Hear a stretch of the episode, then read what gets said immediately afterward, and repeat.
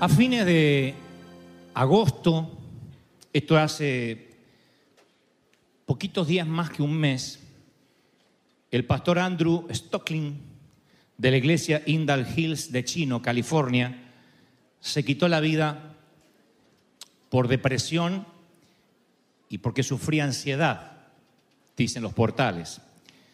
La iglesia dio a conocer el fallecimiento del hombre de 30 años, que era padre de tres nenes chiquitos.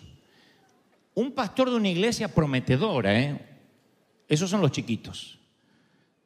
Que acaba de dejar huérfanos, una bella esposa joven. Y su esposo, su esposa Keila dice, yo, le dice a un, a un portal de noticias, yo no entendía la profundidad de su depresión y su ansiedad.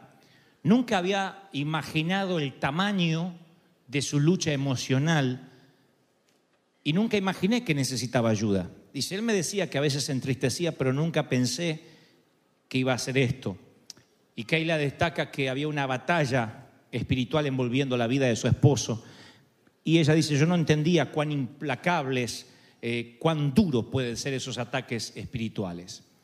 Esto no es solamente los pastores. Aquí la noticia dio la vuelta al mundo porque casualmente ese es un hombre que se supone brinda esperanza, que se supone alienta a los demás.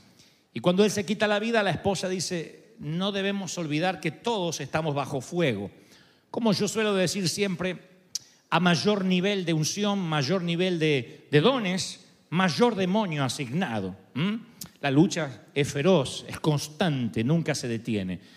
Y cuando yo leía la noticia, que me choqueó tanto como a ustedes, decía, increíble que un muchacho de 30 años, un chico, un muchacho, el hijo de alguien, el esposo de alguien más, el papá de tres enanos, tenga que tomar una decisión drástica, cortar su vida, porque no pudo con la depresión. Y no es que estaba enfermo, tenía un cuadro clínico.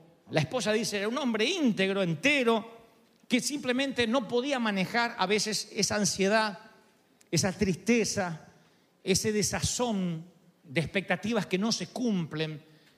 Y el desaliento es un arma muy poderosa porque el diablo no tiene autoridad sobre nosotros. Pero nosotros sí tenemos la autoridad de abrir puertas, portales al enemigo. Dos puertas que son casi para nosotros aparentemente inofensivas, pero mortíferas del lado del enemigo, es el temor y la otra es el desaliento. Cuando dices, siento que todo lo que hago no, no tiene una razón de ser. Hay de los que dicen, yo no le temo al trabajo duro, lo que me da desaliento es trabajar duro y no cosechar. Sentir que no estoy yendo a ninguna parte, que pedaleo, me canso y me siento en una bicicleta fija. El desaliento puede, por ejemplo, minar, puede esmerilar, puede amedrentar tus ganas de ser padre. Miramos a nuestros hijos y decimos, está cada vez más rebelde, ya ni sirve que lo obligo a ir a la iglesia. Y te empiezas a derrumbar. Y cuando te derrumbas, la ley de gravedad arrastra a tus hijos también. El desaliento puede venir también en el matrimonio. Porque hay mucha expectativa cuando uno se va a casar. Porque todo está del otro lado de la boda. Todo está del otro lado del vestido blanco. Todo está del otro lado de las tarjetas de invitación. pero también del otro lado puede que esté el desaliento. La experiencia, la, la- la expectativa era tan grande porque veía películas románticas, veía la pareja, toda sudorosa, apasionada. Y después lo único sudoroso es el marido que llega del trabajo y se quiere pegar un baño. Y dice, claro, no se parece la, la expectativa con la experiencia. ¿Cómo se llama eso? Una grieta, una brecha. Eso es el desaliento. El desaliento, si me permiten una definición que no es de la Real Academia Española, es una definición dantesca. El desaliento para mí es la diferencia entre lo que uno espera y lo que uno está viviendo. Lo que uno soñó y la realidad. Esa es la ansiedad. De ahí viene la tristeza. Entonces esas expectativas frustradas dan luz a un desánimo crónico. Y si permite que prolifere, que crezca el desánimo, vas a perder tu esperanza.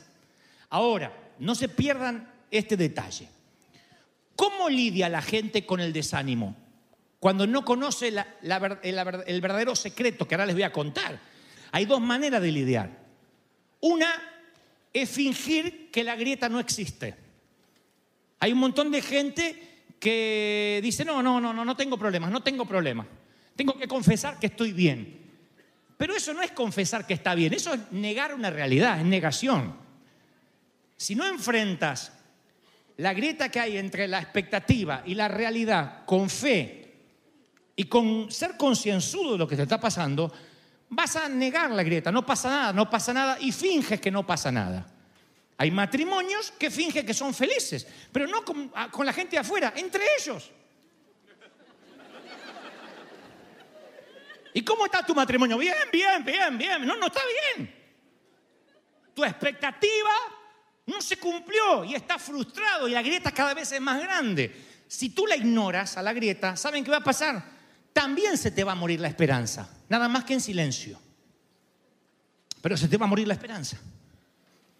Y si se te muere la esperanza, sea que se te muera en silencio o a los gritos, la frustración, porque va a llegar, la frustración tarde o temprano te va a golpear, va a traer resultados devastadores, ya que no lo enfrentaste de una manera realista y con fe.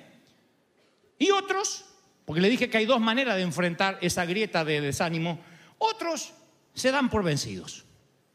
Ya no son los negadores, son los que dicen, bueno, sí, el que nace paperico no puede ser perro, ¿cómo es? O algo así. Hay gente que siente literalmente que se da por vencido en esa grieta y dice, ya no lucho más. No muere su esperanza en silencio como el que ignora la realidad, pero también muere su esperanza, su, esperanza. Así que pasa por alto la grieta, ríndete en la grieta, cualquiera de las dos decisiones son mortíferas. El secreto es el que le voy a compartir ahora de parte del corazón del Señor. ¿Están listos para este secreto? Díganme amén. Esto es lo que nos va a sacar de esa tristeza, de ese dolor. Se los voy a poner así. Yo soy de la vieja escuela en cuanto a ciertos modales. No es que tengan más educación que otros, porque no tuve la preparación académica que la mayoría de acá tuvo.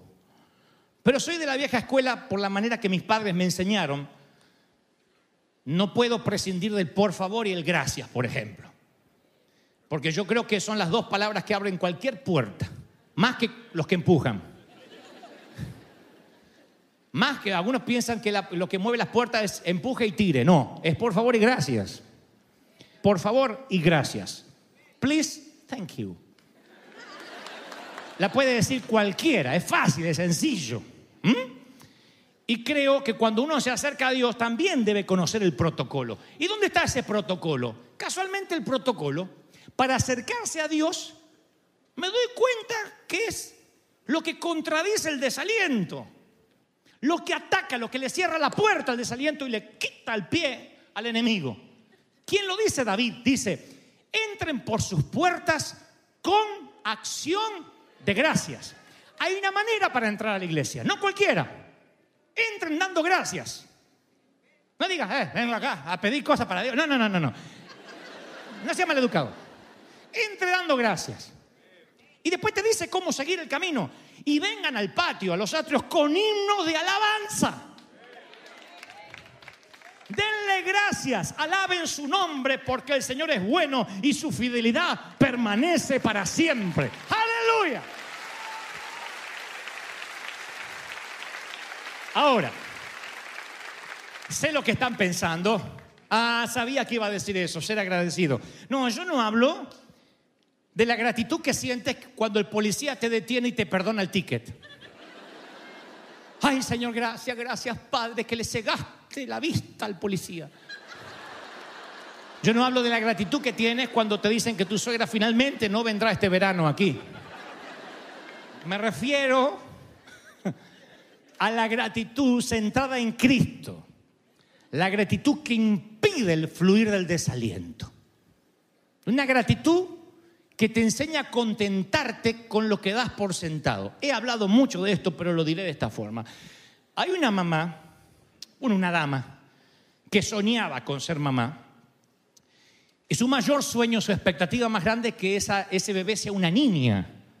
Se casó, queda embarazada y efectivamente la ecografía dice que es una niña.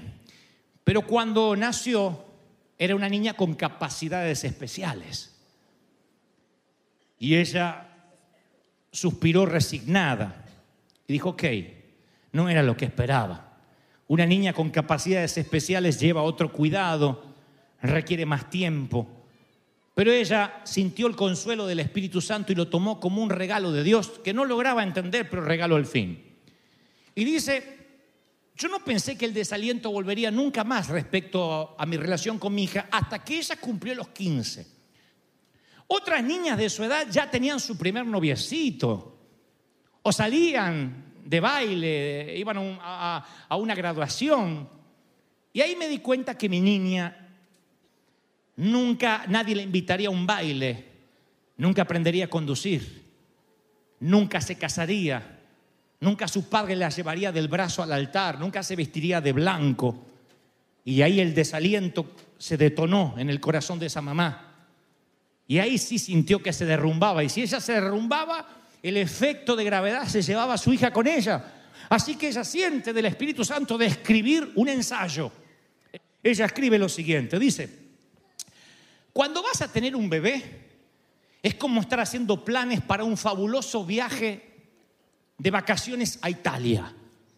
Compras un montón de guías, haces planes y te imaginas lo que vas a ver, el Coliseo de Roma. No, no, no, primero el Vaticano, después voy a ver el David de Miguel Ángel, después la tumba del apóstol Pablo. Y hasta es posible que te aprendas unas cuantas frases útiles en italiano para pedir comida. Che hacemos? Y unas frases así, todo es muy emocionante, aprendes algo de italiano y después de unos meses por fin llega el día. Arma las maletas, te subes al avión y después de varias horas la azafata dice, señores pasajeros, enderecen sus asientos, ajustense los cinturones, que ya estamos aproximándonos al aeropuerto de Holanda. Y tú dices, ¿cómo Holanda? ¡Ey, ey, ey! ¿Cómo Holanda? Yo quería ir a Italia. Yo pagué para ir a Italia. ¿Cómo que me trajeron a Holanda? Toda mi vida soñé con ir a Italia, a ver, me trajeron a, a Holanda. Y te dicen que a último momento hubo un cambio en el plan de vuelo. Aterrizaron en Holanda, la frecuencia de vuelo cambió y ahí te vas a quedar. Así que tienes que comprar nuevas guías, tienes que aprender un lenguaje distinto, tienes que frecuentar con personas que nunca antes conociste. Se trata de un lugar diferente. La vida es menos ostentosa que en Italia. La vida en Holanda es más lenta que en Italia. Pero un día de estar ahí, con un- de estar ahí por un tiempo, te das cuenta que Holanda también tiene lo suyo, que Holanda tiene los molinos. te das cuenta que Holanda tiene tulipanes. Y empiezas a valorar a Holanda. Y todos tus conocidos, en cambio, hacen alarde de las veces que fueron a Italia, de las fotos que trajeron de Italia, de los momentos maravillosos de Italia. Y por el resto de tu vida, tú vas a decir, es en Italia donde yo se suponía que fuera. Toda tu vida vas a mirar tu expectativa y decir, sí, yo también había planificado Italia. Pero tienes que conformarte con que ese dolor nunca, nunca se va a ir porque estamos conscientes que la pérdida de un sueño es muy, muy, muy significativa. Lo cierto, dice la mamá, que si te pasas la vida lamentándote por no haber llegado a Italia, nunca vas a poder disfrutar de las cosas encantadoras que tiene Holanda. Hay un momento que uno tiene, de dejar, tiene que dejar de mirar Italia y tiene que decir, a mí me tocó Holanda. Y conste que no dije Tijuana, ni Buenos Aires, ni Caracas. Holanda. Hay un momento en que el destino de tu viaje cambia. Y no sabes cómo cambia y no es lo que esperabas, no es lo que soñabas, pero es lo que Dios quiere que experimentes. Y cuando uno vive maldiciendo su día, su vida, porque no es lo que soñaba, se pierde los tulipanes de Holanda. Yo sé que es duro que Dios te lleve por caminos que a veces parece que no te llevan a ninguna parte. Es muy duro dar vuelta en círculos. Y si no, pregúntenle a Moisés y a los que lo siguieron 40 años, ver el mismo médano una y otra vez, la misma lagartija. Uno dice, si esta lagartija la vimos el mes pasado. Y alguien te dice, no, es que son muy parecidas. No, es la misma. Dar vueltas en círculo puede ser desgastante. Pero la palabra que tengo de parte de Dios es que aunque creas que tus oraciones carecen de sentido, Dios siempre está obrando, Dios siempre se está manifestando. Y en esta época de tu vida, tú no tienes que permitir que el desaliento te robe los tulipanes de Holanda. No es lo ideal, no es lo que pensaste, pero es lo que Dios planificó. Eso es tener una actitud de agradecimiento. Porque una actitud de descontento hace que la mayor bendición te parezca una carga. Hay gente que Dios la bendice y para ellos la ven como una carga. Pero cuando tienes una, un espíritu de gratitud, aún las cargas, en medio de las cargas puedes encontrar bendición. La, la Biblia narra que Sansón se encuentra con un león y le parte el cuello y lo mata. Y a la semana vuelve y ahí está el cadáver del león. Y están los huesos y dentro hay un panal de miel. Y mete las manos dentro del, del cadáver y saca miel para alimentarse él y los suyos. Yo hice un mensaje titulado Miel del cadáver. Se puede sacar miel del cadáver, de algo pútrido, de algo que tú dices, esto no me gusta, empiezas a encontrar el lado bueno cuando tienes un espíritu de gratitud. Pero si tienes un espíritu de ingratitud, no vas a valorar nada. Si tú dices que tu trabajo es un callejón sin salida, eso es lo que va a hacer. Te vas a estancar dentro del ambiente que creaste con esa actitud. En cambio, si tú dices, bueno, no es el trabajo soñado, no es lo que me gustaría morir haciendo, pero es lo que Dios me permite para sustentar a mi familia, ahí cambia. Cuando tú le cambias el nombre, te vas a dar cuenta que el lunes te levantas con un espíritu diferente. Hay un espíritu de agradecimiento. Hay una relación inversa entre la gratitud y los derechos. Es una relación inversa. Cuando uno se cree con derechos, ahí es cuando, cuando uno se cree que tiene derechos, es cuando se vuelve ingrato. Cuando uno cree que se merece algo, es cuando no, no agradece. Lo que al principio fue un beneficio, se convirtió en parte del paquete. Era derecho, me lo tienen que dar. Me temo que a veces hacemos lo mismo con el Señor. Tiene que haber un momento en tu vida y en la mía que dijimos, la gracia de Dios, en serio me perdona los pecados. Tuvo que haber un momento que dijiste, no puedo creerte que tengo a Dios al alcance de la Biblia, no, ni siquiera necesito un pastor. Si en la semana no sé qué hacer, le digo, Espíritu Santo, inspírame. Y el Señor ya me dejó todo lo que tengo que hacer. Tuvo que haber un momento donde esto era un beneficio. Y tuvo que haber un momento en que de la frase de yo ni siquiera puedo pagar por esto, se transformara en, oh, es mi derecho como hijo de Dios. Hay un momento en que lo que queríamos hacer, predicar, que no pase un domingo sin traer un alma nueva, porque es lo que quiero hacer, se transforma en lo que debo hacer. ¿Viste, cara, el flaco está pidiendo que traigamos uno? Ah. Y encima te piden plata y que traer pavo, y te piden cosas y te piden cosas.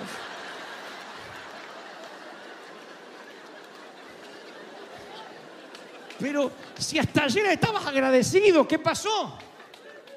¿Cómo es que uno del agradecimiento pasa, ah, esto es parte del paquete?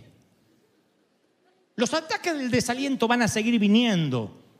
Y la forma de atacar el desaliento no es ni ignorando la brecha, ni dándote por vencido en esa brecha. La forma también la da David. Describe cómo vencer el desaliento. Él dice, alaba alma mía al Señor, alaba alma mía al Señor y no olvide ninguno de sus beneficios. Y dice, perdona todos tus pecados, sana toda tu dolencia, rescata de tu vida el del sepulcro, te cubre de amor, de compasión, colma de bienes tu vida y encima te hace un trato dermatológico, te rejuvenece como las águilas. Aleluya.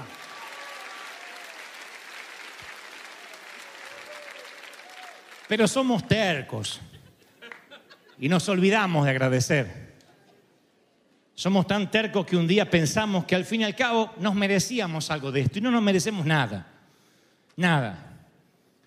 Así como yo no me merezco las críticas, tampoco me merezco los halagos.